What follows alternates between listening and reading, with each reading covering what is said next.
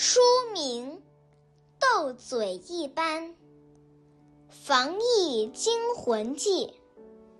节录第五章，最后的大餐。商演张歆艺，出版新雅文化事业有限公司。第五章。最后的大餐。黄爸爸下班回来，看见自己一直珍而重之的奖杯被摔碎了，顿时气得脸色铁青。黄子琪见自己闯了大祸，也不敢抵赖，但在乖乖认错之余。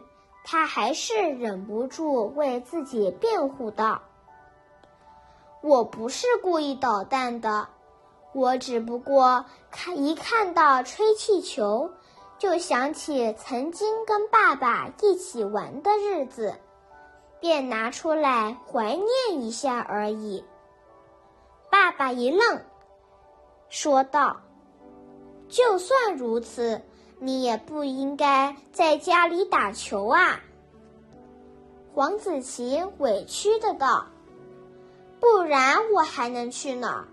现在我每天都只能待在家中，我闷得快要发疯了呢。”黄妈妈见儿子把封尘多年的玩具也翻了出来，相信他的确是闷得慌了。于是上前挽着黄爸爸的手，好言好语的劝道：“现在阿奇每天在家无所事事，的确是怪可怜的。既然他已经知错，我们就原谅他一次吧。”黄爸爸见他说的有理，也就不再追究，脸色也缓和了不少。